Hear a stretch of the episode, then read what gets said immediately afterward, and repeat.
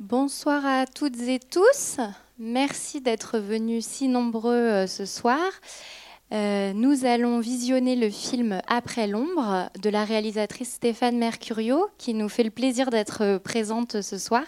Et on la remercie pour, euh, le temps qu'elle veut bien nous, consacrer. Euh, cette, diffusion de film est co-organisée avec les 400 coups qu'on remercie également par le groupement angevin de concertation prison qui se compose de huit associations euh, qui sont très diverses, qui travaillent euh, à l'intérieur et autour de la maison d'arrêt. Donc je vais vous faire une petite présentation rapide de toutes les associations pour que vous ayez bien en tête euh, leur, travail. On a l'association des visiteurs de prison, qui sont 18 bénévoles qui viennent librement rencontrer des personnes détenues pour rompre l'isolement et leur permettre de retrouver une liberté de parole l'association Olivier Girand qui accueille les familles et les proches de détenus qui se rendent au parloir pour être à leur écoute. Elle permet également aux enfants de rencontrer leur père en l'absence de la mère et assure l'émission du téléphone du dimanche.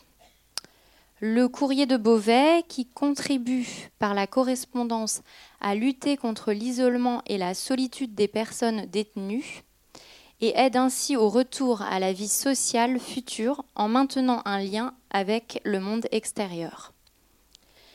La communauté Emmaüs, qui participe financièrement pour les bourses d'études et de l'indigence.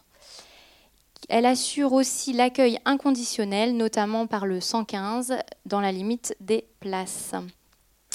Le service prison du Secours catholique participe tous les mardis au service écrivain public pour aider à la rédaction de courriers privés ou administratifs et assure une correspondance écrite avec les personnes détenues qui le souhaitent.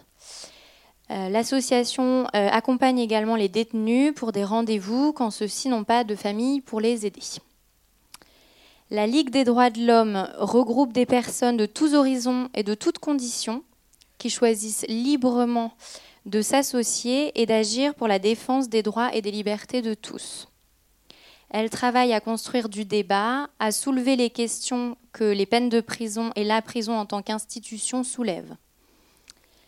Les aumôniers vont à la rencontre de chaque détenu sans distinction ni jugement pour offrir en fonction de la religion, un libre espace de parole et d'écoute, de partage de spiritualité et de célébration de la foi.